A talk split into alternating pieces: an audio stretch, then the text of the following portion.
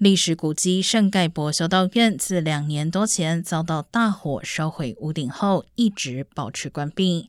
但本周六将为了天主教洛杉矶教区建立两百五十年的特别活动开放一天时间。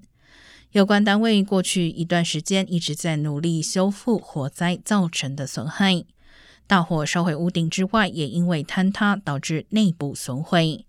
目前祭坛和讲台都尚未修复，预计最快要到今年底才会完全恢复对公众开放。